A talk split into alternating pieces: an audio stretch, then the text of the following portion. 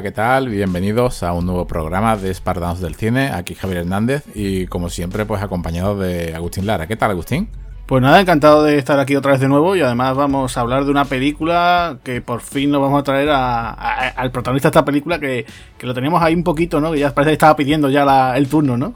Exactamente, ya, ya estuvo con el único, pero no estuvo de protagonista absoluto, ¿no? Aquí sí que viene verdaderamente como, como estrella de acción, como lo que es, como un personaje puro de estos héroes de acción de los que nosotros siempre hablamos.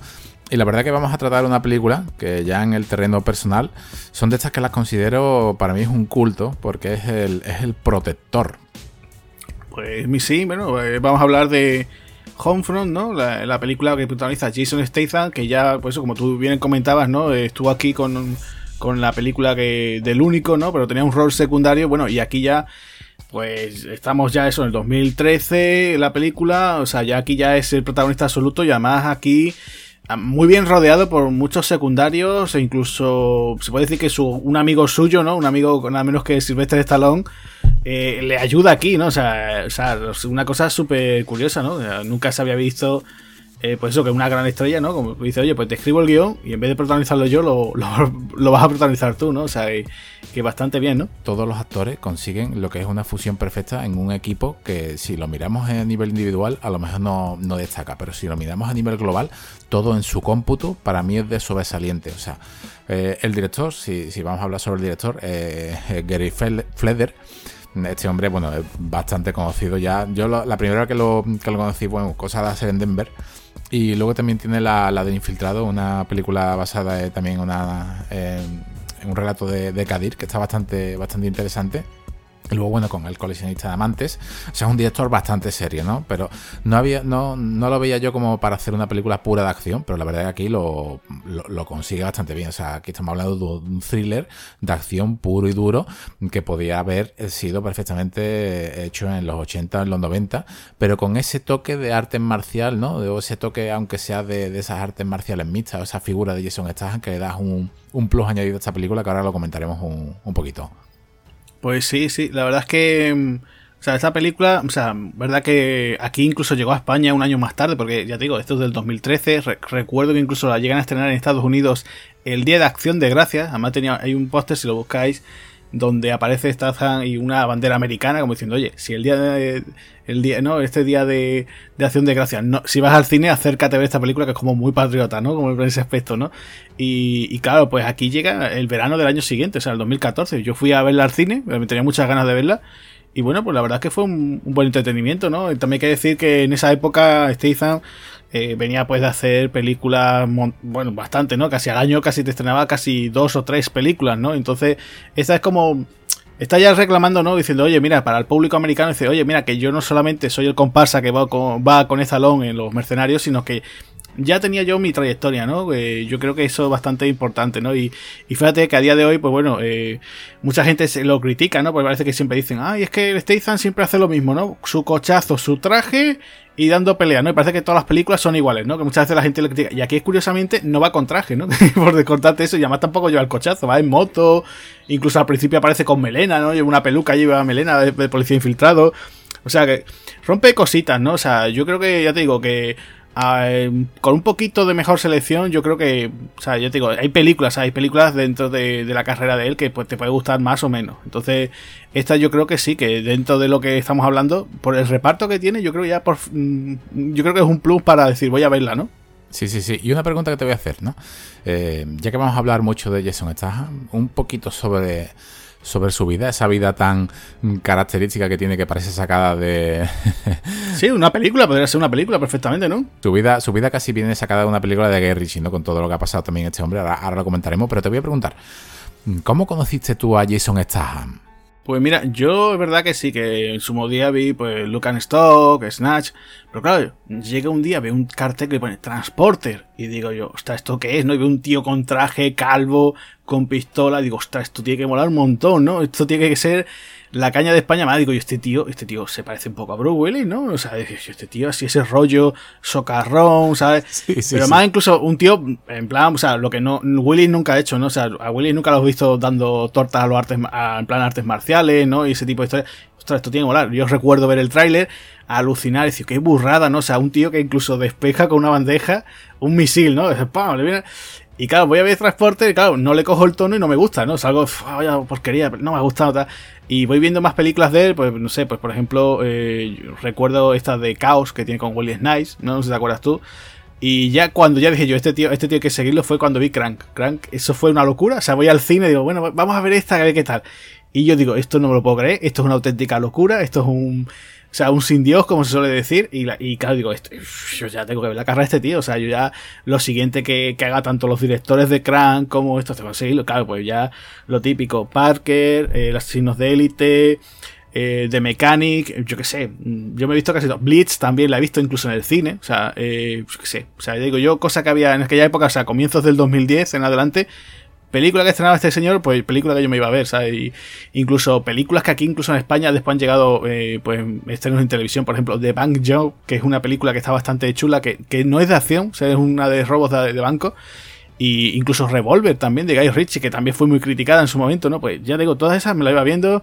Eh, y ya digo, después, pues, pues, ya por ejemplo, cuando aparece con Stallone en Los Mercenarios, que el tío siempre da muy bien las réplicas, ¿no? O sea, me hubiera gustado, por ejemplo, ver una peli con Stallone y con, con Stahan solamente, ¿no? Haciendo ver qué, qué, película hubieran hecho, ¿no? Pero ya te digo que muy bien. Bueno, que siempre, y ya te digo, y siempre que película, incluso, eh, fíjate, le voy a mandar aquí un saludo a nuestro amigo Luis Ortiz fuimos los dos a ver Megalodon. O sea, ya que el colmo, ¿no? Que fíjate tú que como es esa película, ¿no? Y pues fuimos a ver al cine, ¿no? Sí, yo creo que es un, es, un, es un tío simpático, es un tío que cae bien para el género, ¿no? O sea, vamos a hablar de, de que esto es Espartano del Cine Podcast de acción. Y yo creo que cumple totalmente eh, en los cánones de lo que es un héroe de acción, ¿no? En mi caso fue exactamente igual que el tuyo. O sea, es exacto. O sea, y supongo que como en el de, el de muchos oyentes, ¿no? O sea, descubren Locan Stock y descubren Nasser 2 y Diamante. Y de repente, eh, un día iba, eh, recuerdo, en un autobús, tirando precisamente para, para Trianda, para tu barrio, y me encontré un cartel, ¿no? Un cartel muy chulo, con, con, ah, recuerda, estaban con su traje a dos pistolas, se le veía la suela del zapato así levantada y ponía abajo Transporter, ¿no? Y, tú, y decías, este me está sonando, ¿no? ¿Quién es el calvo este? ¿no? Tú dices, digo, ¿qué, está haciendo aquí este calvo con, dos pistolas, no? Porque uno dice, no, que por esa época mi calvo de acción es Bruce Willis, ¿no? O sea, ¿qué, está haciendo este aquí, no? Y luego descubres que, te acercas a la película y dices, bueno, mm, producción francesa, ¿no? Empiezas ya un poco a investigar, un poco aquí ya Luz Besson metido por medio. Y la vi, yo la, vi con muy buenos recuerdos. Fue una película que, que alquilé en un videoclub en, en DVD. Eh, me gustó bastante, era una auténtica locura, con, unas escenas así bastante locas, como tú estás bien diciendo. tiene ese toque de luz besón, ¿no? Ese misil que, ¿no? Ese, ese tipo de misil, misil arma misil que hemos visto en o lanza granada de Nikita, ¿no? O sea, tiene, tiene su toquecito.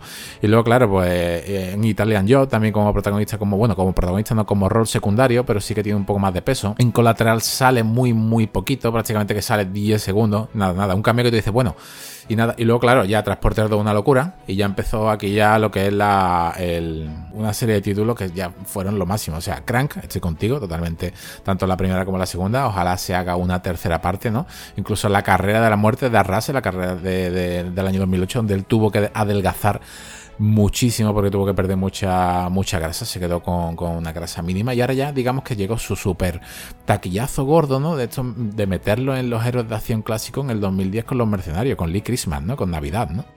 Sí, el señor Navidad, exacto, sí, sí. Sí, después, mira, es verdad que después te pones a ver películas, no sé, por ejemplo, él aparece en el remake de La Pantera Rosa, pero solamente haciendo una breve aparición. Después tienes, por ejemplo, eh, aparece en la película de espías con Melissa McCarthy y Jude Law, que incluso el tío, eh, hay que recordar, esa película estuvo nominada a Mejor Comedia en los Globos de Oro, y aparece el tío presentando los premios, que es muy gracioso si lo veis en YouTube. Melissa McCarthy, el director Paul Faith y Jason Statham tenéis que ver el vídeo porque es graciosísimo, donde él sigue haciendo su papel de ese espía así que va de sobrado, y entonces como diciendo, bueno, esta película está nominada gracias a mí, porque yo soy el protagonista, bueno, tenemos aquí estos dos que, pero bueno, yo vengo aquí a presentar el premio, pero vamos, la película se ha tenido éxito ha sido gracias a mí, ¿no?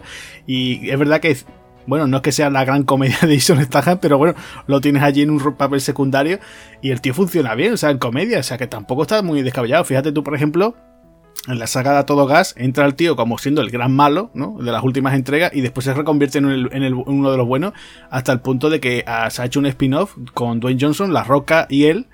O sea, la de Hobbs and Show, eh, y ha funcionado muy bien, ¿no? O sea, con 800 millones, o sea, eh, que Vin Diesel se tiene que estar ahí picando un poquito, ¿no? Como diciendo, mmm, La Roca, me, has robado mi película, ¿no? O sea, ese aspecto, ¿no? Y después, por ejemplo, fíjate la que ha sido su película, como él solamente de actor, ¿eh? Solamente la estrella, digamos, él.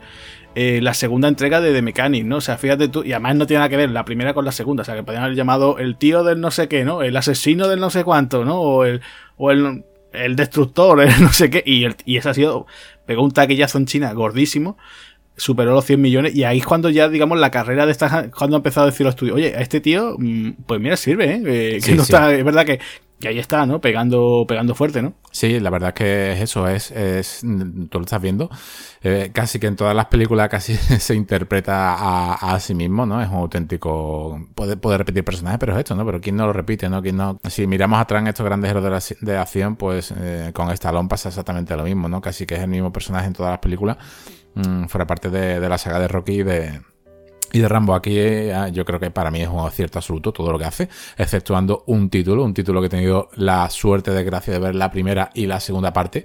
Creo que hay una tercera que me voy a alejar. En el año 2007 se le ocurrió a Jason esta, no sé por qué motivo, no sé, no sé, no sé qué es lo que le pasaría, trabajar con V-Wall en una ah. adaptación de un videojuego, un videojuego para mí de culto, que en el nombre del rey y de Dungeon Siege. Y la verdad que, que no sé cómo podía haber sido, porque esto parece, cuando ves esto, yo siempre he sido fan, ¿no? Siempre me ha encantado San Raimi, siempre me ha encantado Hércules y Sena, sobre todo Sena. Eh, la princesa guerrera, me ha encantado eso, eso, ese toque de acción de serie B, ¿no? Siempre lo he amado.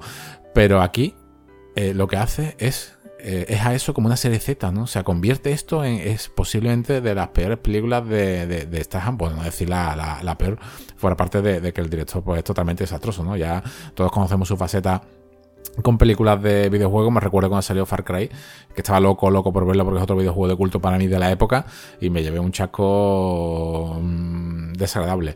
Eh, la vida de este hombre es una locura. O sea, la vida de este hombre es para haber hecho directamente un biopic desde pequeño, porque una persona que ya desde muy joven, con unos 16, 17 años, ya dejó los estudios y empezó a, vender, que esto ya suena de argumento de Gay Ritchie, ¿no? Empezó a vender entre joyas falsas y de, imitaciones, ¿no? Y encima, y encima, lo que vemos en las películas, esto que estamos viendo de, que está pegando, eh, porque todos sabemos que es un actor que al mismo tiempo, antes, pocos años antes de Transporter, eh, él, incluso lo podemos ver por internet, eh, ha estado en la, en la selección olímpica de Inglaterra, ¿no? O sea, ha estado en las Olimpiadas, ¿eh?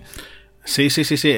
Él, bueno, si tú si quieres te lo, vamos, él, o sea, lo que tú dices, ¿no? Él, ha estado, o sea, de joven incluso lo dice, ¿no? Que él ha estado, por ejemplo, vendiendo cosas en plan rollo trilero en las calles, o sea, él lo pasa que ha sido un poco totramundo, ¿no? Ha sido modelo, o sea, si buscáis por ahí de joven, él, él estaba posando por ahí en campañas publicitarias, él incluso anunciando relojes, ropa de moda, o sea, incluso ha, aparecido como también incluso en videoclip, hay por ahí un videoclip, no sé si era del grupo Safri Duo, no sé si te acordáis ese grupo de percusión, ¿no? De los tambores, él aparece por ahí bailando y todo en calzoncillos, ¿no? Y, es un tío que ha hecho de todo, ¿no? Y fue eso, Guy Ritchie, que, empezó con, sus películas, así siempre ese rollo barrio bajero, ¿no? Ese rollo criminal de Londres, ¿no? Se le ha gustado siempre ese mostrar esa eh, cara más sucia de Londres, ¿no? Y entonces, bueno, pues desde un primer momento, pues contó con él, eh, le funcionó. De hecho, incluso, no sé si tú lo sabes, eh, cuando se rodó Snatch, Cerdos y Diamantes, eh, resulta que le sacó 50.000 libras a Brad Pitt. resulta que se pusieron a jugar una timba de póker, estaban todos ellos reparto, venga, ocho, no sé qué. Y se puso, y Brad Pitt pues llegó, bueno, el americano, venga, eh, que, que, que, Brad Pitt nada menos, ¿sabes? Y empezaron allí, venga, que si esto, aquello, lo otro, no sé qué. Y dice que en una, no sé si fue en una mano solamente, pero le sacó 50.000 libras a Brad Pitt. O sea, que cambio, imaginaros eh, pues podrían ser perfectamente unos sesenta y tantos mil euros, ¿sabes? O sea, una, una, locura, ¿no? Y claro, pues él siempre ha sido mucho de eso, ¿no? Y después, pues, por lo que tú decías, ¿no? Él estuvo también, eh, participó en unas Olimpiadas, hay por ahí vídeos, ¿no? Donde lo veis incluso con pelo.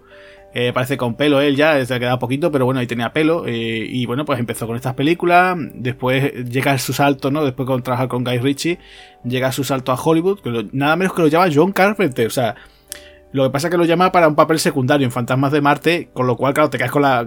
Ay, ¿Sabes? Yo, por ejemplo, veo Fantasmas de Marte y dices tú, oye, mira, está Natasha Henstry, está Ice Cube, y dices tú, y, eso está, joder, pues lo de protagonista, no, no, pusieron a Ice Cube. Y bueno, pues bueno, ahí lo tienes, ¿no? Que se con esa gana. Y después, por ejemplo, está ese, ese remake también, ¿no? De, de Me Machine, no sé si te acuerdas tú de esa, esa película. Eh, la gente dirá, bueno, ¿y eso qué es Me Machine? ¿Qué eso qué es, no? Eh, bueno, hay una película de Bar Reynolds, eh, no sé si de los 70 me parece, que se llama así, Me, Machine, que es un jugador, una estrella de, fútbol, que lo meten en la cárcel y tiene que hacer un partido con los presos contra los reclusos, contra los policías, ¿no?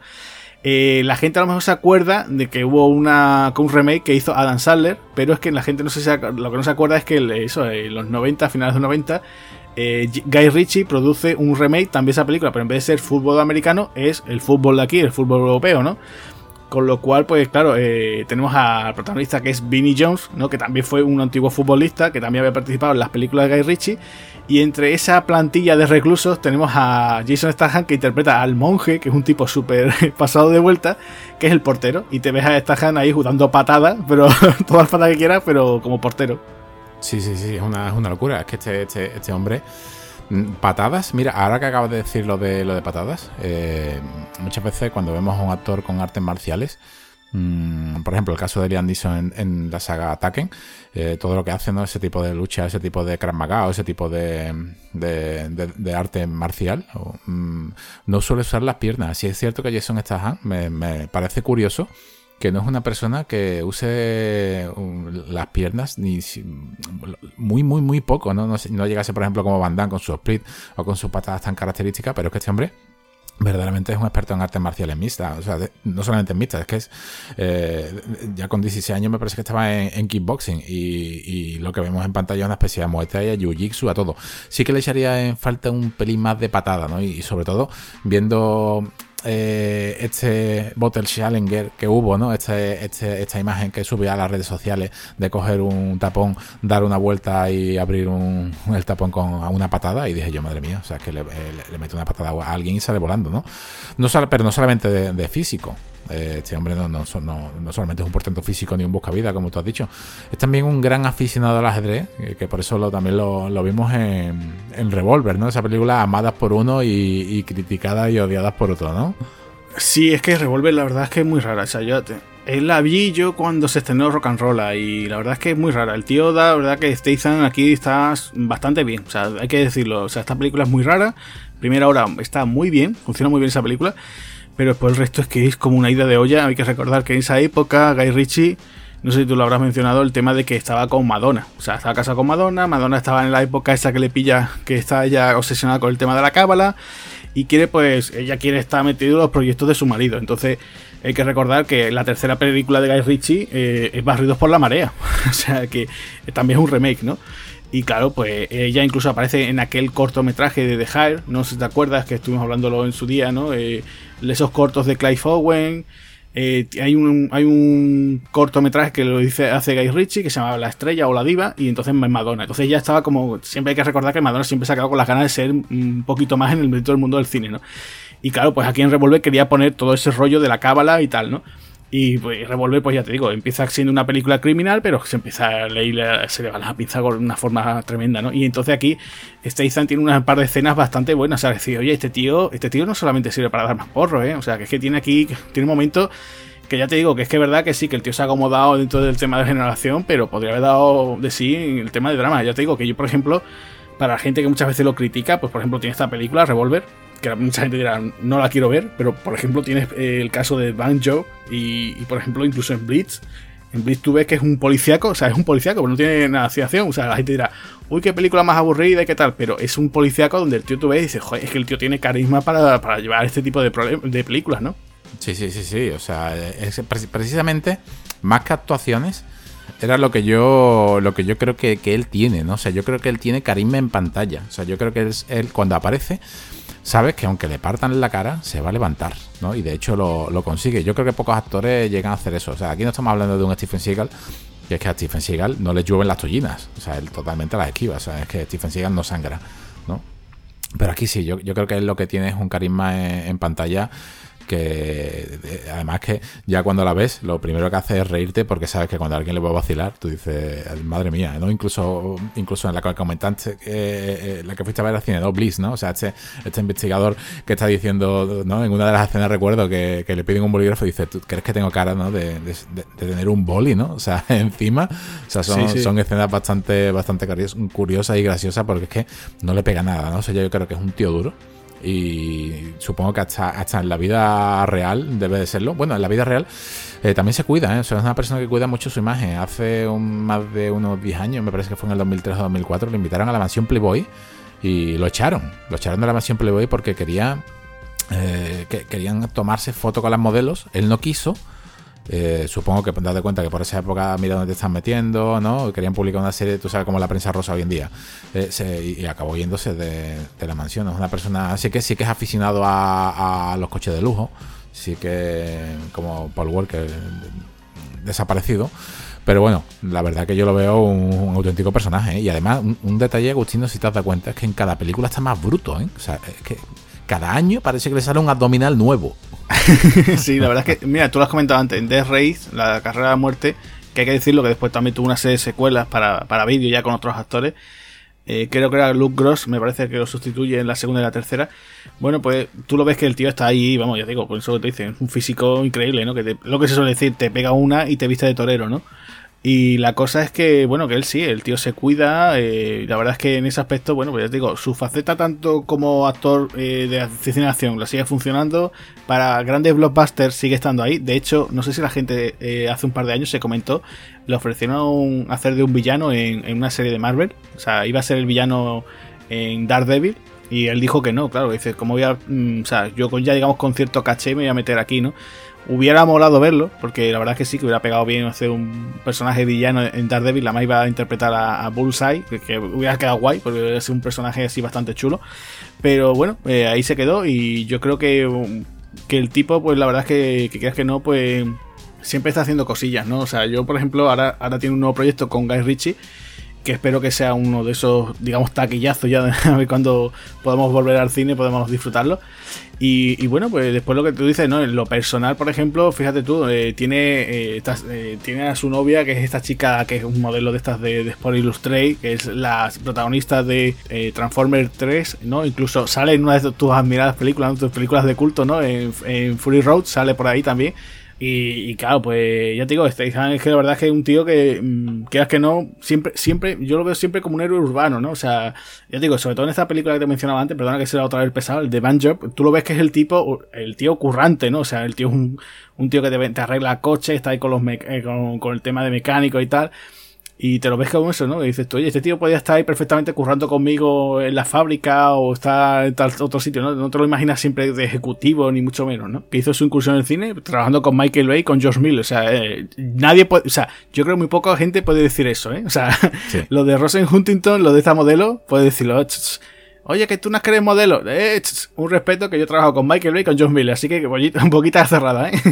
Y aquí ya no solamente eh, lo que hemos comentado, ¿no? O sea, este reparto son figuras que de por sí eh, destacan, pero que en su conjunto, en su gazpacho, todo lo que hacen este, este equipo lo, lo enerva, ¿no? Lo, o sea, lo, pone furioso, lo pone todo al máximo. Y aquí como, digamos que como papel antagonista, aunque no se puede decir que sea un secundario que no para de salir, pero sí que tenemos a un auténtico tocapelotas, un, un personaje que para mi gusto es una película que dura dura lo suyo, no es la típica película de acción de 90 minutos, dura un poco más. 100 minutos, vamos, 10 minutitos más. Sí, dura un poquito más. Yo, yo hubiera alargado un poco más y hubiera eh, caído a, hubiera puesto a Jane Franco que para mí es un actorazo. O sea, yo este chico nada más que lo recuerdo en el año 2002 cuando lo descubrí con, en televisión, con, bueno, en el cine con, con Spider-Man, ya, ya ahí ya eh, recuerdo eh, haber dicho, este actor, yo le veo futuro, ¿no? O sea, yo le veo futuro. La verdad que yo considero que es un buen, es un buen actor. Todo lo que hace para mí es, es bueno o entretenido. O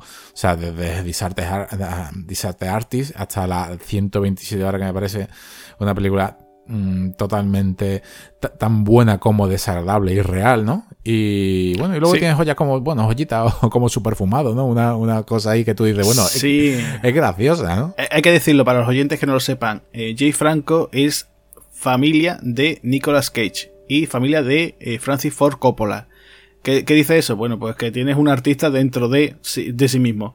¿Qué ocurre? Que tiene un poquito de su primo. ¿Por qué? Porque hace 27.000 películas también, al igual que su primo hay muchas películas de Jay Franco que no llegan aquí. O sea, él tiene, como director, tiene muchísimas películas. La gente se piensa que a lo mejor Disarte Asti es simplemente su debut en dirección, pero él lleva ya dirigiendo hace muchísimos años cortometrajes, películas, y además tiene su grupo de amigos que siempre son los amigos, pero además, eh, Javi, como, como tú y yo, o sea, amigos que tenemos desde los veintitantos años, o sea, el grupito de amigos que tiene desde el instituto y siempre se ha rodeado. él tiene, por ejemplo, a Seth Rogen, que es amigo suyo, tiene muchísimos otros, o sea, por ejemplo, entonces, por ejemplo, hay que recordar aquella película la de Juega hasta el fin, no sé si la gente se acordará, donde ellos se interpretan a sí mismos, aparece un montón de actores interpretando a sí mismos, o sea, eh, Seth Rogen, eh, Jay Franco, tenemos, por ejemplo, yo qué sé, es que había tantísima gente, incluso Channing Tatum por allí, o sea, una, una comedia muy de eso, de celebrada. Después, por ejemplo, eh, tienen la fiesta de la salchicha, o sea, son siempre se reúnen el grupito y hacen este tipo de películas, ¿no?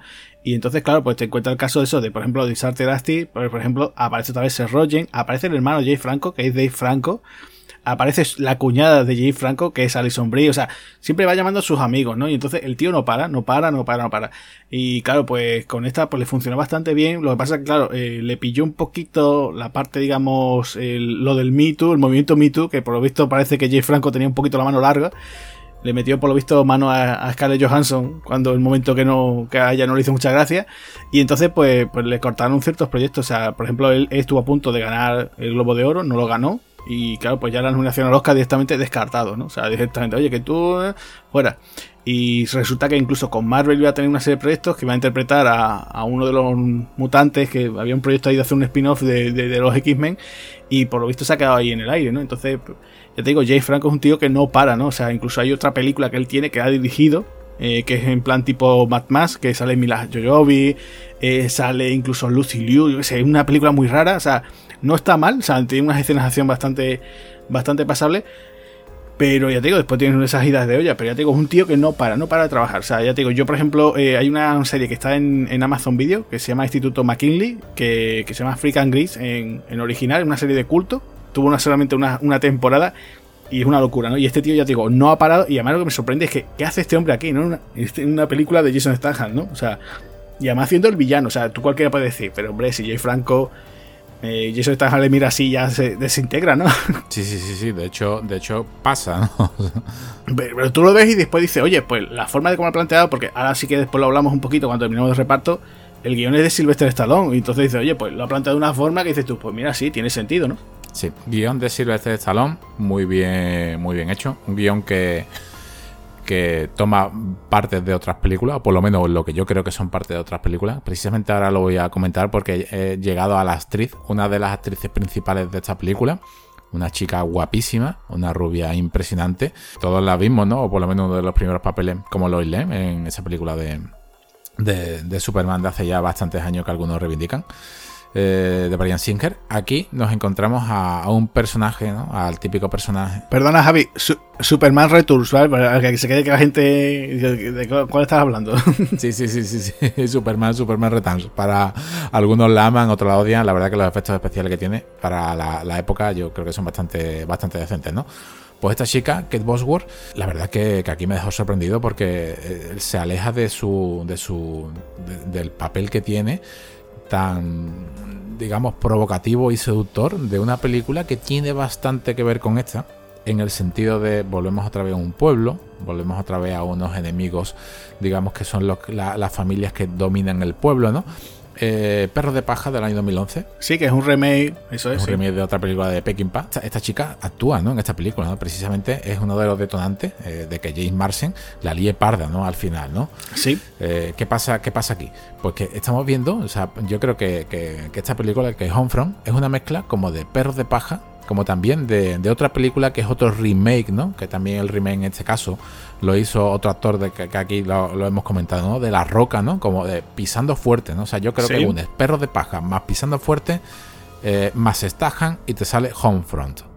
Sí, la verdad es que ya te digo, incluso alguno podría decir eso, cualquier película mejor de Charles Bronson también y tenés esta, esta Front, ¿no? Pero ya te digo que la verdad es cierto lo que tú dices, que, que también la detonante, la que toda la historia se lía, o sea, el gran lío es por culpa de ella, ¿no? Y además aquí es esa, podemos decirlo, esa señora Choni, ¿no? Porque es una auténtica Choni que la lía, además por una tontería, porque además es simplemente, o sea, vamos, vamos, el argumento es, tenemos a un señor que se acaba de mudar, no sabemos nada, supuestamente, ¿no? Ese puede, a lo mejor puede haber sido el fallo, ¿no? Ese prólogo que tenemos al comienzo. Eh, bueno, pues llegas, tiene su hija, no sabemos, el, creo que es viudo, ¿no? Y resulta que, bueno, que su hija, pues en el colegio, con el niño de esta otra señora, pues hay un, un enfrentamiento, o sea, hay que decir que son niños pequeñitos, y a partir de aquí, esta señora, pues claro, pues se mosquea, se queja y claro, va a su cuñado y su cuñado nada menos que es un tipo peligroso se llama eh, Gator, ¿no? O sea, Alligator, ¿no? Pues Gator, ¿no? Eh, tengo que decirlo, o sea, yo hace un, o sea, en el 2013, el 2014, perdón, grabé un podcast de esta, ¿no? Con amigos del cine, ¿no? Y hacíamos la broma de, digo, uy, aquí le podrían haber dicho el, el cucudrulo, ¿no? En vez del el alligator, ¿no? Alligator, la traducción es eh, un cocodrilo. Entonces, pues, podrían haber dicho, oye, el, el cucudrulo, ¿no? Pues bueno, pues Jay Franco, que es Gator, ¿no? es el tío chungo, ¿no? El que hace la droga allí en esa zona, pues dice, oye, pues mira que es que a mi sobrino, tu sobrino le han pegado a una niña, a ver qué pasa aquí, ¿no? Y entonces se lía toda esa, eh, como decíamos, toda esa maraña de acción. O sea, toda esa violencia por culpa de eso, o sea, un entendimiento, o sea, una cosa súper tonta, ¿no? Y, después además es gracioso porque, como estaba diciendo, ¿no? El reparto, después te encuentras a, a una chica como Wynonna Ryder, o sea, como te encuentras aquí a Wynonna Ryder, o sea, la Mm, como se decía, ¿no? La musa de, la generación X, ¿no? O sea, siempre hay que recordarla a ella, pues todos sus papeles, ¿no? Pues por ejemplo, Reality Bites, ¿no? Por ejemplo, que fue la que la, encumbró, o por lo menos todo el mundo dijeron, eh, buena no Rider, Reality Bites, ¿no? Hay que recordar, por ejemplo, La Edad de Inocencia de Martin Scorsese, donde aparece también ella, Drácula de, de Francis Ford Coppola, también la tenemos allí, o sea, era la actriz de los 90, ¿no? O sea, también hay que recordar, por ejemplo, eh, su papel de Beetlejuice eh, de Tim Burton, o sea, la tenemos allí, ¿no? O sea, era, la, actriz, ¿no? Y ahora te la ves aquí como diciendo, bueno, también hay que, recordar que en los 90 tuvo también su época de decadencia, ¿no? Hay que recordar que el escándalo que tuvo, que, la, eh, el vídeo que hay por ahí de ella robando, ¿no? Y te decía, ay, bueno, una raíz de la cleptómana, ¿no? Esas tonterías esas. Y bueno, pues mm, fíjate tú, después de esta película, de hacer El Protector, le llega a Stranger Things. O sea, y fíjate tú el pelotazo que ha sido, ¿no? O sea, una serie ya que podemos decir mm, que si no es de culto, pues por lo menos súper popular, ¿no? Una de las series más populares que hay en la actualidad, ¿no? Y, la tenemos allí y la mujer pues sigue funcionando.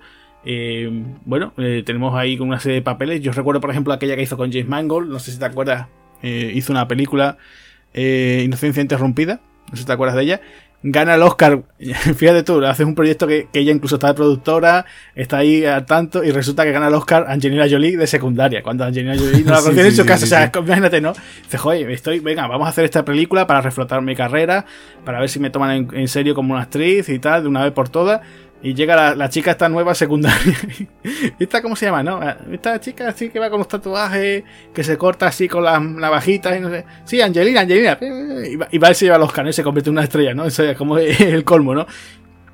Y bueno, tenemos aquí a Winona Ryder. Y la verdad es que sí que es un rol que en realidad, bueno, lo puede haber interpretado cualquier otra actriz, pero bueno, aquí la tenemos, ¿no? Y la verdad es que, bueno, pues como decía, ¿no? Eh, va ganando peso ¿no? Este, esta película por ese reparto, ¿no? Que es un papel que lo hace perfectamente. O sea, yo creo que, esta chica, donde desde pequeña, las películas que estoy comentando, incluso con Eduardo Manos Tijeras, se le veía sacar niñada, pero aquí, para mí es una mujer, es una belleza de mujer. Y me, sorprendió que desapareció casi del cine, ¿no? Y en papeles como en cine negro. Sí. y en esta película es una lástima porque es que es muy joven, ¿no? Una chica que hace que nació en el 71. Es una chica que, es una belleza total. Y es que este tipo de papeles le convienen. O sea, eh, es, una lástima que no podamos contar más con ella porque es que eh, incluso el protagonismo que tiene se le podía haber dado un poco, ya lo, he comentado al principio, de darle un poco más a Jay Franco. Se podía haber expandido un poco más el personaje de ella, pero no solamente el personaje de ella, ¿eh? porque aquí tenemos otro personaje que también tiene que ver relación con ella aquí en la película, que ya lo hemos tratado nosotros en una pedazo de saga como es La Purga, que también tiene una breve aparición, pero es brutal. Sí, sí, sí, sí, a nuestro amigo Frank Grillo, Frank Grillo. Eh, la verdad es que sí, o sea, es el. Mm, o sea, estábamos diciendo que James Franco no era capaz de presentarle cara a Statham, y bueno, pues ¿qué tienes aquí? Pues tienes a Frank Grillo, ¿no? O sea, es ese como segundo, ¿no? De, esa banda de moteros, ¿no? Y la verdad es que el tío está genial. O sea, yo ya comentamos en la purga. Es un tío eh, que tiene presencia física, te da la planta y te sirve pues para eso, pues para el tema de repartir torta. Y el tío está estupendo aquí. O sea, yo, eh, si le hubieran dado más minutos, pues estupendo. O sea, ya te digo, es que es una película como eso, de cada uno tiene su momentito. Incluso fíjate tú, el sheriff del pueblo, que es Clancy Brown. O sea, el malo de los inmortales, que lo tienes aquí en plan de tío buenazo. O sea, dices tú, se la va a jugar a Statham en el último momento. No, no. sí, sí, sí. sí. Y, claro, pues es que tiene, eso, tiene un buen reparto. Es que ya digo, este me suena a este, me suena al otro. Es que lo hacen, lo hacen todos bien, Agustín. Claro, todos, los claro. todos, todos en conjunto lo hacen bien. La profesora, incluso la profesora que es Rachel Lefreve, que es una chica que, por ejemplo, eh, los más seriófilos se acordarán de ella porque en aquella época, en a principios de 2010, eh, aparece en la cúpula, ¿no? Aquella estación de la novela de Stephen King, ¿no? Que es esa chica pelirroja tan guapa. Entonces, pues bueno, tiene, ya te digo, un repartito bastante, bastante interesante, ¿sabes? te dices tú, oye, pues yo quiero verla.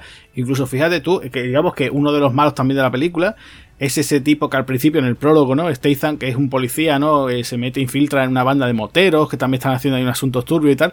Es Chuckcito, que también es un tipo que también es para hablar, porque también es para hacer una película.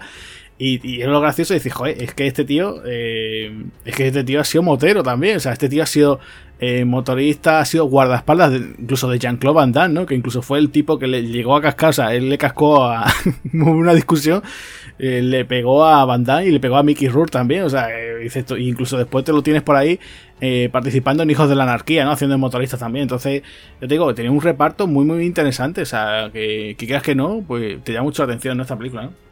Sí, incluso, incluso papeles que salen muy poco tiempo, muy poco, como, como hay un actor, sale un abogado que sale pues prácticamente, no creo que llegue ni a, ni a, ni a los 30 segundos de presencia, Pruitt Taylor Vines, que es este hombre así, entre en carne, el calvo con perilla, que lo hemos visto, todo el mundo lo recordará por Constantine, la película de, de Cano Reeves, eh, la verdad que a mí eh, en el papel que hace junto con John Constantine a mí me, me, gustó bastante, ¿no? Lo que pasa es que tuvo un final ya un poco desesperado, eh, pero yo creo que actúa bien, ¿no? O sea, es, un hombre que incluso en Identidad, recuerdo cuando fui Identidad, Identidad ¿no? En el año 2003 o 2004 a verla al cine y vi a este hombre y, y, es que lo hace bien, o sea, son, digamos que es como un, un cúmulo, ¿no? De secundarios unidos, ¿no? O, de, o, de, actores que no, que no han despegado, no han despuntado por sí solo en su carrera a lo bruto, pero que en, el conjunto eh, forman un equipo eh, brutal. O sea, porque es que está, está hasta, bueno, tenemos hasta, hasta un, un mermadillo, ¿no? O digamos el, el marido de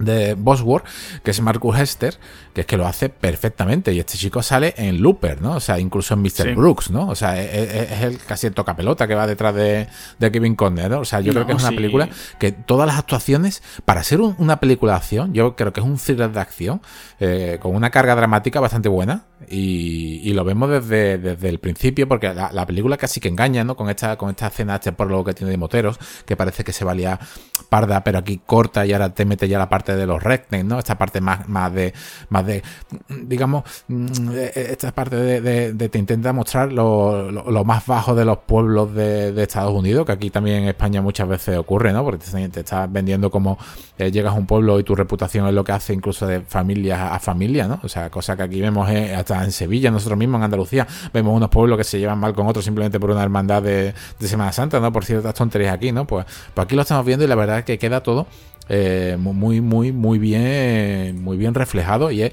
un cambio radical de sus primeros minutos hasta la, siguiente parte, porque hay que decir que de, de los 136 minutos que dura la película, al principio sí que tiene una escena brutal de acción, pero es que la primera baja, ¿no? La primera muerte de la película nos llega casi hasta, hasta la hora y cuarto y nos la suponemos, ¿no? no casi que nos la suponemos porque están lo que hace es meterle una patada a una persona y dejarla como ahogándose en el agua, ¿no? O sea, me parece todo muy acertado porque es una película que se va cocinando, yo creo que se va, tiene un comienzo explosivo, se va cocinando poco a poco, poco a poco, se va cocinando todo, todo va cocinándose la ciudad, va cocinándose los personajes, las interpretaciones, hasta llegar a una parte brutal donde, fíjate que yo siempre, en todas las películas que hablamos, siempre he hecho en, falta un número máximo de enemigos, ¿no? O sea, siempre acostumbrado a las películas de John Woo, venga, porque vengan furgonetas con, gente de medio de negro, ¿no? Como ya hablamos en Chotengam, ¿no? Que vengan muchos enemigos, muchos vestidos de negro, con muchos cascos, muchas motos. No, aquí vienen unos enemigos justos y encima es que te hacen una acción muy, muy real. Sí, no, sí, además que incluso, como tú decías, el tema del reparto, incluso tenemos a este chico que ayuda a Statham ¿no? a arreglar su casa. Eh, se parece incluso, me ha recordado un poquito a Forrest Whitaker, pero entre joven, no sé si te lo recuerdo a ti. sí, sí, sí, sí. Que después es un actor que aparece también, eso, volvemos otra vez al tema de las series, eh, a Bowlers, no sé si la gente se acordará de aquella serie que protagonizó Dwayne Johnson, o sea, Dwayne Johnson, La Roca, como estaba diciendo, es un tío que no para de hacer películas, pero es que además incluso está, hace unos poquitos estaba haciendo una serie para las HBO, ¿no? Y, en Bowlers aparece este hombre. Y lo que tú dices, ¿no? Eh, volviendo al tema de la acción, pues sí, es que eso, es que eh, va poquito a poco, ¿no? O sea, va de menos a más. Te empieza con ese comienzo que a lo mejor, lo que tú decías, ¿no? Eh, en vez de 90 minutos, pues a lo mejor esos 10 minutitos para el prólogo. Que bueno, que yo a mí, a mí me gustó. O sea, yo te digo, es que es una película, si tú lo piensas bien, simplemente es un tío que llega a un pueblo, se va a enfrentar con el vendedor de drogas de allí local y ya está. Entonces dices, uff, qué aburrido, ¿no? O sea, es lo que te decías, ¿no? Esto, eh, la idea es que esto viene de una novela de Chuck Logan, que se llama también así, Homefront, nada que ver con el videojuego, ¿no? Y bueno, pues en principio se supone que la idea era que quería utilizarlo pues para una nueva entrega de, de, Rambo, ¿no? Que si lo piensas bien, a lo mejor la última entrega podría adaptarse un poquito a eso, ¿no? Y bueno, pues por lo visto dice que Dolph Lundgren se interesó en el guion, pero al final dijeron, mira, Dolph, que no. Llega este Ethan y dice, oye, pues mira, pues vamos a hacer, venga, vamos a hacer la película. Llama a Gary, a Gary Fleder y tal, y vamos a hacer esta película. Y lo que tú dices, ¿no? O sea, es un tío que llega allí y se enfrenta a esto, ¿no? Pero es que lo hace muy bien porque es que, claro, en vez de decir simplemente es eh, Ethan simplemente con James Franco, que puede decir, oye, pues simplemente tiene a dos o tres que poco más pues metes a estos moteros, metes un par de subtramas por ahí y oye, pues te queda la película un poquito más, eh, más redonda, ¿no? En ese aspecto, ¿no? Sí. Y no solamente, no solamente la película, sino lo que oímos y lo que vemos. O sea, lo que oímos es Marik Cham, que, ya la, la, banda sonora ya trataste eh, Luis Ortiz y tú en, el podcast de Time Cop. Y la verdad que yo a Mari Chan lo veo, no, es una, no es una persona, para mí no es un compositor que haya destacado absolutamente nada, pero sí que es cierto que su, música la veo como muy mm, oscura. aquí le pega a la perfección, ¿no? Porque aquí se lo podían haber cargado, la banda sonora siempre sabemos que hace mucho en las películas. Si le llegas a poner aquí un toque más, más tribal, le metes un toque más de más folclórico posiblemente te la cargue. Yo creo que es un, toque muy, muy, muy oscuro. ya, ya, ya, digo, vamos, sin, sin, totalmente este hombre ni tiene ninguna fanfarria que sea reconocible así a brutal una banda sonora exquisita, pero yo creo que aquí la verdad que la banda sonora cumple con su objetivo. Me recordó bastante a la de Tenko, me recordó muchísimo a la de Tenko. De hecho, tiene partes que me recuerdan a Tenko, como esa casa al final con ese asedio. Posiblemente se haya, eh, haya recordado ciertos acordes de, los instrumentos de cuerda, porque tiene bastantes que se, que, incluso si ponemos el ojito, eh, el oído se puede asimilar. Y luego, sobre todo, el director de fotografía, porque me parece que la película tiene una fotografía totalmente preciosa. Me parece que está literalmente allí, es que es el director de fotografía de Volcano y sobre todo es que es de Blade, ¿no? O sea, es una persona mm, que, sabe perfectamente lo que, lo que está haciendo. O sea, el, cómputo total es mm, bastante bueno. Y ya para entrar en, materia, ¿no? sobre la sobre la, película. ¿Cómo ves tú el desarrollo de, del personaje de, por ejemplo, de, de la hija? Esa, esa, pelea del principio, ¿no? Yo, la verdad que es, para ser una, una chiquilla que tiene 10 años, es un personaje muy, muy creíble ¿eh? y la verdad que actúa perfectamente. ¿eh? Hombre, la cosa es que, a ver, su padre es policía, un policía infiltrado, se ha quedado viudo. Eh, bueno, pues a ver, que el, hombre, tal y como es, pues que, menos que le haya dado lo, mínimo de defensa personal, ¿no? Entonces, bueno, pues a la primera de cambio se encuentra este niño, este abusón, pues bueno, pues la primera de cambio lo pone en su sitio, ¿no? Y claro, pues eso detona que, claro, también yo pienso que si hubiera sido un chiquillo, ¿no? El que lo hubiera zurrado, o sea, en vez de ser una niña, yo soy un niño, a lo mejor no tiene ese rollo, ¿no? Ese rifirrafe, ¿no? La, la madre de esa, el personaje de Kate Bosworth, la lía porque, ¿cómo que una niña ha zurrado a mi niño, ¿no? Que encima mi niño es el abusón de la clase, ¿no? Eh, entonces, claro, la lía súper parda por eso. Dice, el marido dice, anda, hija, vete por ahí, eh, tranquilo, que yo estoy aquí con el ambique o cualquier historia, ¿no? Eh, y después pues llama, llama a este, ¿no? A Gator, ¿no? Y entonces como diciendo, y ella estaba pipi, ¡ah, viva, viva! Y, como, y el otro dice, pero ¿qué estás contando? ¿Sabes? Como, anda ya, vete por ahí, ¿sabes? O sea, déjame tranquilo, ¿sabes? Yo tengo mis negocios, tú demás de tus tonterías, ¿sabes? Como... Eh, y claro, creo que decíamos, ¿no? La detonante es esta. Y volviendo al, tema de la chica, la verdad es que lo hacemos bastante bien, ¿no? O sea, yo. me da un poquito de coraje porque el tema del tráiler, la verdad es que te desvela mucho la trama. Yo. Ahí está un poquito mal llevado, pero bueno, ya te digo que yo, la verdad que bien, bien. Ya te digo, en cuanto a la chica también lo, hace bastante bien, ¿no? Sí, es muy un personaje muy creíble. Yo como, como padre, al, al verla la, esta escena de esta, de esta pelea del principio, eh, estaba totalmente con ella, ¿no? O sea, con todo lo, que decía, eh, todo, incluso todo lo que había hecho, ¿no? Es que te lo transmite, ¿no? Te está transmitiendo como al abusón. Hay que castigarlo, pero es que ya no lo castiga, ¿no? Ella se defiende. De hecho, en una conversación que tiene con la psicóloga, que eso es un punto muy bueno que me gustó de la película, porque no es la típica de cuando muere uno de los, o el padre o la madre o la pareja o quien sea eh, y tiene que cuidarle a su tío, su padre o, su hermano, siempre está ese rifirrafe, ¿no? Aquí no, aquí se ve una una, se ve que con, congenian perfectamente, ¿no? O sea, padre e hija, incluso la hija, incluso echando de menos a su madre, eh, lo que quiere es para él un futuro con, alguna mujer, ¿no? Y con, con, esta psicóloga del colegio, con, con Rachel Lefebvre, esta guapísima y lo que quieres es, como hay una historia de amor, meterla por medio. ¿Qué? ¿Te gusta papá, no? Ya has pensado en la psicóloga, ¿no? Y, la verdad que queda bastante bien, ¿no? Porque se ve una niña bastante royal, ¿no? Es una, niña muy, muy, muy, como un, rollo muy bueno con su padre. Y es un punto a favor porque date cuenta que estas películas normalmente suele ser al contrario, ¿no? O sea, la, niña es la que está en contra del padre o tiene, o echa, más, o echaba más de menos a mamá, o a lo mejor el padre lo ha cogido ahora la custodia porque estaba siempre fuera de casa y, siempre te mete ese tipo de drama, ¿no? Ese drama que hemos estado tan acostumbrados a ver. Pero aquí no.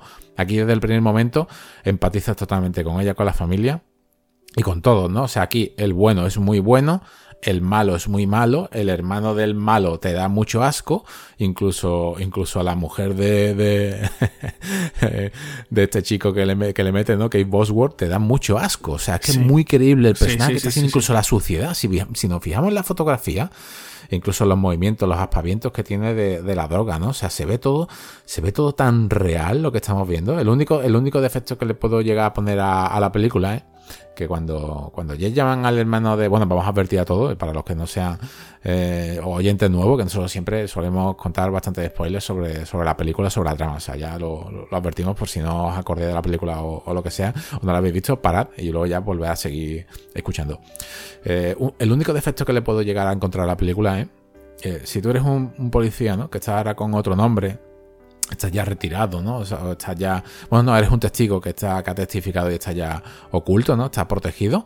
¿Por qué te llevas a tu casa, tío? ¿Por qué te llevas una casa en medio del campo, una pedazo de casa, un casoplón? Porque te llevas todos los a tus archivos, ¿no? O sea, ahí me quedé, me quedé un poco, ya dije, a ver, Jason, está Phil Burker, no, no, te hace falta que te hubiese llevado esto por el simplemente hecho de que luego el, el director, con el guionista, te hace ver que Winona Ryder ya trabajó con la banda de los moteros, con solamente haber hecho una quedada con Jane Franco y Winona Ryder y ella haber dicho a este tío lo conozco yo de algo, con solamente eso, eh, es el único defecto que le veo a la película, ¿no? De venga, vamos a guardarnos, además hoy en día con el tipo de protección de datos, con todo este tipo de cosas que existen, eh, me resultó muy curioso, la venga, tengo aquí todos mis informes, todos mis casos, todo lo que yo he hecho en toda mi vida de la policía aquí abajo, en, tirado en en el sótano de mi casa, ¿no? Ese es el único punto negativo que le veo.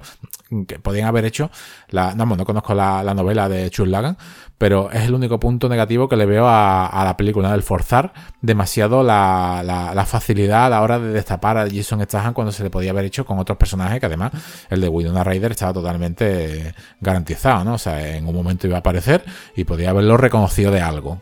Sí, es que es eso, es que, vamos a ver, se hubiera dado un pequeño, ¿no? O sea, aparte de lo que hizo Stallone, ¿no? Eh, pues podrían haber dicho, oye, pues vamos a hacer una reescritura para tener cierto más eh, sentido. Por ejemplo, a lo mejor se hubieran ahorrado la escena del comienzo, ¿vale? Que la escena del comienzo está chula, o sea, el infiltrado. Eh, lo que pasa que a lo mejor te quita ese efecto sorpresa, ¿no? Que a lo mejor, por ejemplo, en otras películas funciona mejor. Por ejemplo, acordarse de Equalizer, que también se llama El Protector, aquí también se llama El Protector, con Denzel Washington. Pues dices tú, oye, no, no obvias simplemente de que el tío es un agente, antiguo agente de la CIA y ya está, ¿no? Aquí también podrían haber dicho eso. ¿Qué pasa? Que sí, que para el que nos gusta la acción, pues disfruta uno. Y además, incluso la, broma de decir, oye, que voy a ver a Statham con melena, con melena de motero. Pero bueno, pues yo qué sé, yo a mí te digo que eso y después ese detalle tú dices de que él, esos archivos podría directamente, oye, pues mira, que se ha dejado por ahí o hay alguien infiltrado en unas altas esferas que lo han conseguido por ahí y saben que él... Pero bueno, que tampoco hacía falta, ¿sabes? Con dejarlo así un poquito, ¿sabes? Yo te digo, mm, tú ves las escenas, por ejemplo, yo, eh, cuando él está repostando la gasolina en el coche, que le pega una paliza a unos, tíos, tú vas viendo que eso va poquito a poco, ¿no? Entonces, pues, mm, gusta, ¿no? ¿Sabes? Incluso cuando él se infiltra y mira, por ejemplo, todo lo que tiene Gator por allí también con el tema de la droga. O sea, son cositas que, están bastante, bastante bien, que no hace falta, no hace falta, ¿sabes? Que te lo dejen tan mascadito, ya sabes. Luego tú dices, el bueno es muy bueno y el malo es muy malo. Ya está, no hace falta también decir, ay, que te va a dejar. No, no, tú sabes que quién es el prota y quién es el malo, ¿sabes? Ya está, o sea, que tampoco. Pero ya te digo que después, por otro lado, la película, pues yo la veo bastante bien. 22 millones lo que costó y está bastante bien. O sea, mm, es verdad que sí, que no es que tenga un alarde de producción brutal, pero funciona bastante bien, ¿no? Sí, sí, o sea, es que con 22 millones que te hagan esto, esto es para mirárselo, ¿eh? es un presupuesto de una película de hace unos. de, principio de década y la verdad que, este presupuesto era de los noventas. O sea, es una cosa que lo que han hecho es un lujo. Es una película que, se cocina, que es que su primera, su primera tollina, ¿no? La primera gran tollina de, este hombre viene en el minuto 14. Es un, minuto bastante elevado para lo que es. Luego lo que tú has dicho, ¿no? O sea, lo que es, lo que es el ataque este que, ocurre en esta gasolinera, que también pasa casi a, los 40 minutos restantes. Y luego ya su desenlace final que para mí es bastante bastante bueno. O sea siempre estamos acostumbrados a que se enfrenten en transporte o en cualquiera incluso en los mercenarios a un grupo de enemigos brutal no es un grupo de enemigos exagerado. Aquí no. Aquí estamos viendo como al principio sí se, se, enfrenta a una banda y al final simplemente se enfrenta a 7-8 con una pelea con Frank Grillo donde me, dolió, ¿no? Me dolió porque siempre hemos hablado de La Purga, ¿no? De ese Fran Paniche grillo. Pero aquí me dolió, me dolió verlo, verlo caer, ¿no? O sea, la, la, la verdad que se le coge cariño. En cambio, veo una evolución del personaje, una evolución perfecta, una interpretación perfecta a Jane Franco, como vas viendo, y, pero es que no solamente la veo la interpretación perfecta a Jane Franco, como a su, a su, a su hermana, a, Bosworth, veo como ella se va, mientras ella se va más redimiendo, ¿no? Se va un poco más redimiendo del ataque que ha hecho eh, Stahan, ¿no? Incluso va al cumpleaños de, su hija, ¿no? Incluso como han hecho las paces. Eh, un, veo un, punto de, álgido en la película donde a James Franco se le va la pinza mientras a, la chica, su hermana, entra en razón, ¿no? O sea, es como si se hubiese mm, totalmente el guion dado la vuelta, ¿no? O sea, lo que te, lo que te imaginas que, que ella va a ser totalmente mala, al final resulta que es más humana, ¿no? Y, lo que, y, a, esta, y a esta persona se le va, ¿no? Se le va, la droga viene, se le va, y, y llega a un final que para mí fue espectacular, ¿no? O sea, no solamente esa persecución, sino ese tiroteo y todo lo que hay posterior.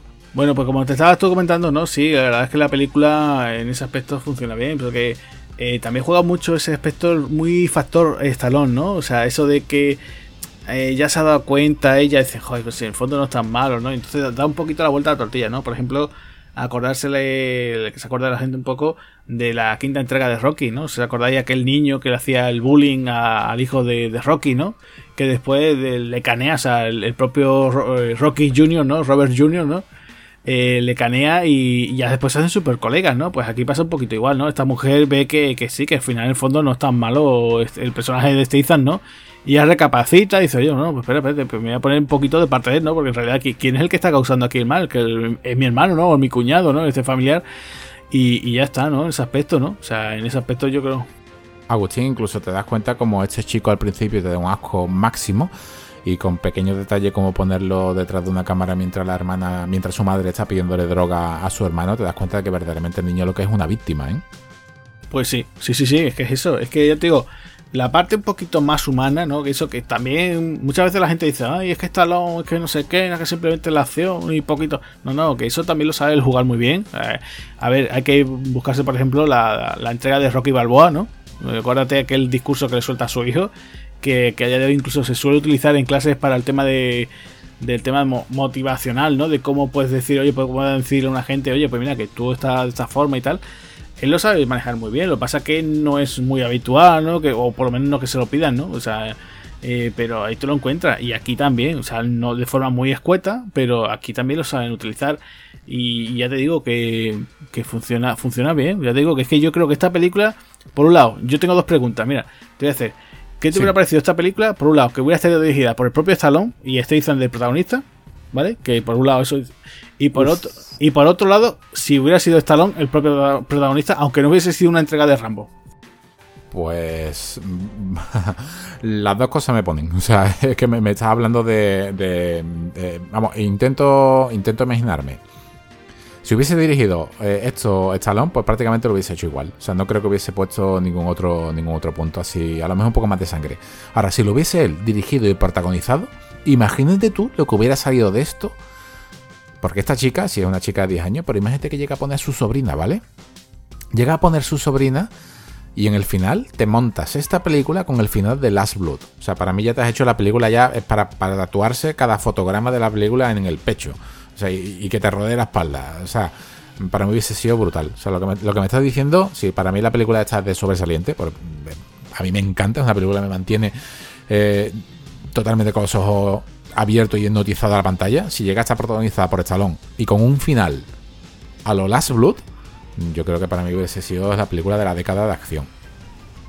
Pues sí, yo te digo, es que me hubiera gustado ver eso a Statham, eh, o sea, a Statham bajo las órdenes de Stallone, ¿sabes? Porque es una cosa que por desgracia, bueno, pues eh, no hemos tenido una oportunidad porque, eh, bueno, tenemos que irnos a los años 80, la gente se va a tirar de los pelos, pero es que la única película que Stallone dirige solamente como director y tiene a una estrella como John Travolta, que es la segunda entrega de Fieles a la Noche, que es Staying Alive, y claro, pues te quedas un poquito a cuadro, ¿no? dices, ¿cómo que un musical que lo hizo Stallone? No, pues sí lo hizo, ¿no? Entonces, ya te digo, si nos ponemos en el caso de, oye, quiero una continuación de esta, pues pues no, no, no tuvimos esa continuidad, ¿no? Y entonces pues te quedas así un poquito como, con fuera de juego, ¿no? Y por eso te digo que no sé si hasta qué punto el trabajo de Gary, Gary Freder eh, funcionó, bueno, más o menos, que el tipo pues lo, hace un trabajo bastante competente y ya te digo, con el... Con porque ya te digo, esta, esta no es la típica película de acción, ¿no? O sea, no, no decir esto es un cara a cara, esto es La Roca, esto es. No, no, esto estamos hablando de una película, ya digo, un, un rollo más ambiente rural, ¿no? Entonces, eh, ya te digo, eh, Gary Frede, por como tú decías, ¿no? Hizo el, impostor, El Jurado, que también es una película que está bastante bien. Ni una palabra con Michael Dark, que tampoco estuvo mal, o El coleccionista amante, ¿no? O sea, que venía de hacer cositas así de, de thrillers bastante interesantes. Incluso la, la, que siempre todo el mundo pone un poquito así de culto en los 90, ¿no? La de cosas que hace en cuando estás muerto, ¿no? Con, con Andy García. Pero esta, bueno, pues ya le digo, le otorga otra cosa que yo creo que esta película, si, si no hubiéramos encontrado lo típico de decir, bueno, pues es que simplemente es otro vehículo para el lucimiento de Statham, ¿no? Dice, oye, no, mira, que es que tienes además toda esta gente, todos, estos actores, además tienes el guion de Stallone, ¿no? Sí, sí, sí. Además, mira, un, detalle curioso, ahora que, que, has estado hablando sobre, sobre Stallone, es curioso como, como aquí tenemos a, a Stallone escribiendo, pero no lo tenemos eh, en pantalla, pero si tenemos a Frank Grillo. Y en cambio, en La Purga, se, eh, Blunt intentó, la Blumhouse intentó hablar con, bueno, de hecho habló con, con para que protagonizara una, una, película de la purga que hubiese sido ya, vamos, eso, o sea, la, purga fin, ¿no? O sea, eh, la, la purga bien, ¿no? End of the world. O sea, ya se acaba, pues, lo compro, es que se acaba. Lo compro, ¿no? o sea, voy a hacer, ¿no? Voy a hacer el meme, el meme de Fry, ¿no? De Futurama, ¿no? Eh, cállate y toma dinero, ¿no? Lo quiero comprar, ¿no? Pues exactamente, ¿no? Exactamente, exactamente. Toma mi dinero, pero vamos, que te tiro la cartera, te tiro las llaves del coche, te tiro todo, házmelo, o sea, házmelo. O sea, es que, es que eh, imaginaros por un, por un momento, ¿no? Es que no hay purga. O sea, es que él, sería la purga, ¿no? O sea, Stallone sería la purga. Bueno, pues ahí tenemos a... No, tuvimos a Stallone, pero sí tenemos a Frank Grillo, ¿no? O sea, eh, eh, es como si se hubiesen cambiado los personajes. Hubiese sido, hubiese sido curioso tanto tener aquí a, a Stallone, ¿no? Eh, como a como a Frank Grillo peleándose con él, ¿no? Hubiese sido bastante, bastante interesante. ya para, para ir terminando, Agustín, eh, una cosa que, comentaste al principio, ¿no? Que dijiste que, claro, que, que Jay Franco no tiene, no tiene dos golpes, ¿no? Verdaderamente es que no lo tiene, ¿no? O sea, es que la pelea del final es tan real que es que verdaderamente no lo tiene. Claro, es que, eh, vamos a ver, tú te ves un tío que, bueno, que sí, Jay Franco, vale, se podría poner cachitas, a lo mejor cuando hizo las de Spider-Man, ¿no? Sobre todo para la última entrega. Pero nunca ha sido un tío de acción. O sea, es verdad que ya, ya te digo, si nos ponemos a repasar su larga carrera, pues ya te digo que tiene muchísimos trabajos de todo, ¿eh? Este hombre tiene todo. Em, como tío de acción, ya te digo que tiene otra película más, la que te estaba comentando, esta de, ese futuro apocalíptico, que interpreta al villano, pero no es un tipo de. para protagonizar este tipo de, películas así de acción propiamente dicho, ¿no? Y bueno, pues aquí. Eh, ya te digo, eh, lo hicieron por la. Vamos a tirar por lo más sensato, ¿no? O sea, lo, raro hubiera sido decir, venga, vamos a hacer una mega pelea entre Statham y Jay Franco, los dos pegándose súper tortas allí, eh, pegando tiros y tal. No, no, no, aquí optan por una cosa más sensata, incluso ese, clima final en ese puente, donde incluso está el sheriff, ¿no? Donde tenemos a Clancy Brown también por allí con su rifle. O sea, yo lo veo mucho más sensato. Es decir, bueno, ya ha tenido, digamos, la parte más física, ¿no? Con, con Frank Grillo y ahora tiene que ir a rescatar a su hija. Y yo creo que esta parte la veo yo un poquito, ¿no? O sea, o sea digo que es que eh, la veo más sensato, o sea, lo más acorde. Es que si no diga la gente, ¡wow! Qué, qué exagerado! Que no sé qué, ¿no? Y ya para ir cerrando y terminando, Agustín, ¿qué curiosidades tienes por qué, queda por ahí? Bueno, pues mira, lo que te había dicho antes, esto está basado en una novela que se llama Homefront de Chuck Logan y bueno, pues Stallone en principio compró los derechos pues para hacer bueno, un proyecto y, la idea era en principio hacer una nueva entrega de Rambo, ¿vale? Eso se quedó ahí, pues para incluso para la quinta, como decíamos, ese Rambo más eh, de estar en su casa, ¿no? Y, y bueno, pues optaron por eso, pero eh, ya te digo, en principio este guion pues le gustó a Statham cuando estuvimos rodando, creo que en una de las entregas de los mercenarios. Dos Langren también se interesó. Eh, también puede ser curioso ver a Dos Langren, ¿no? Porque Dos Langren también tiene pelis así de serie B bastante chulas, ¿no? Como por ejemplo la famosa Command Performance, ¿no? el ataque terrorista donde interpreta a un rockero, ¿no? Y bueno, pues ahí se quedó, ¿no? Y después también hay que decir que, por ejemplo, Jane Franco, a Doctor Gato, que aparece en la película, eh, después, pues, por ejemplo, eh, después teníamos el caso, como te decía, ¿no? El caso de Chuck ¿no? Este hombre que incluso aquí no sé si lo tendría que haber confirmado, pero bueno, él, como te había dicho anteriormente, había sido guardaespaldas de Van Damme y bueno, pues había sido actor e incluso pertenece a, dicen que a Los Ángeles del Infierno, ¿no? Ese famoso club de, moto, de motociclistas, ¿no? Después, bueno, pues aquí también teníamos el caso de que el reloj que luce Statham es un, pane, un Panerai Luminor Marina, que es el modelo PAM 00312, eh, que bueno, pues incluso el propio Sylvester Stallone eh, ha estado ahí participando en, en ese diseño, ¿no? Eh, bueno, pues después más cositas así. Eh, también otro actor que también estuvo considerado para participar fue Mickey Rourke. O sea, tú imagínate Mickey Rourke siendo el protagonista de la película. Entonces, ¿te acuerdas de aquella película que tiene en los 90? Eh, tiene una película así, también rollo tipo con él, no sé si te acuerdas, así en plan muy serie B de videoclub. ¿Point Black? Eso es, eso es, Point Black. Mm, hubiera sido una cosa así, ya por la época, pues yo creo que ya la pillado un poquillo, un poquillo mayor, pero bueno, ahí tendría, ¿no? Y bueno, pues nada, ya por último, simplemente decir que todo ese granero que se ve donde tiene Gator, todo ese laboratorio, pues directamente lo construyeron de la nada. O sea, que ahí donde echaron el dinero, ¿no? Esos veintitantos millones en reconstruir esa, esa nave, ¿no? O sea que. Bueno, esto es lo que tendríamos de, de curiosidades con la película. Decir simplemente ya, pues como decía, ¿no? Se estrenó aquí en España un 1 de agosto del 2014 y costó pues eso, 22 millones de dólares y recaudó 48 en todo el mundo con una nota de 5,4 en Final Affinity y un 6,5 en IMDb, o sea que bueno, un aprobadillo, ¿no? Sí, un aprobadillo para mí, vamos, el aprobadillo de los críticos, lo que, lo que importa siempre es lo que transmite, lo que piensa cada uno de la película, para mí es una película, ya os digo, sobresaliente y me quedé con ganas de más, me quedé con ganas de, ver qué es lo que pasó después, ¿no? Incluso unas escenas solamente un minuto dos después, viendo a la familia feliz, viendo lo que ha pasado, pero es que no solamente me quedé con ganas de saber qué pasó después, es que me, me quedaría con ganas de, de, una, de una auténtica trilogía, ¿no? O por lo menos de un resurgimiento del personaje, tal como hizo con, con The Mechanic, ¿no? Precisamente con su, con su segunda parte, aunque fuese, me quedé con más ganas de aventuras, ¿no? Con más ganas de saber sobre esta familia. Bueno, no sé, yo, yo ya te digo que dentro de lo que cambiaría, ¿no? O sea, no cambiaría mucho más, o sea, a lo mejor por tema de coherencia, a lo mejor el prólogo me lo, me lo saltaría pero es que ya te digo, está chulo. A mí me gusta, ¿sabes cómo funciona esa, esa pequeña secuencia? Pues déjalo, o sea, yo no cambiaría nada. La película está bien como está. Y para el que le guste la acción y sobre todo el, el personaje de Jason Statham, o sea, que es el actor en sí, pues esta película está bastante bien. Pues yo creo que ya le hemos dado un buen repaso a esta gran película. Eso es, pues volveremos con una, nueva y, sangrienta aventura y pues nada, pues esperemos que, a todo el mundo le haya gustado y como siempre, pues mandarle eh, saludos a nuestros oyentes, a los comentarios que tenemos en nuestras redes sociales, a nuestros amigos de Telegram y nada, pues estaremos por ahí con, alguna otra eh, peliculita de acción trepidante, ¿no? Exactamente, ya volveremos con más acción, acción y más acción, que al fin y al cabo es, lo que nos une y lo que nos gusta. Así que aquí se despide Javier Hernández, un saludo y nos vemos en la próxima. Eso es, y yo soy Agustín Lara y lo dicho, nos vemos en la siguiente. Adiós. Adiós.